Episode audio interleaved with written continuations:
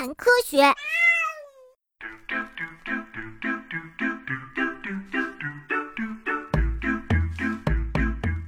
种子是怎样形成的？在植物的花朵里有制作花粉的雄蕊，还有含有培珠的雌蕊。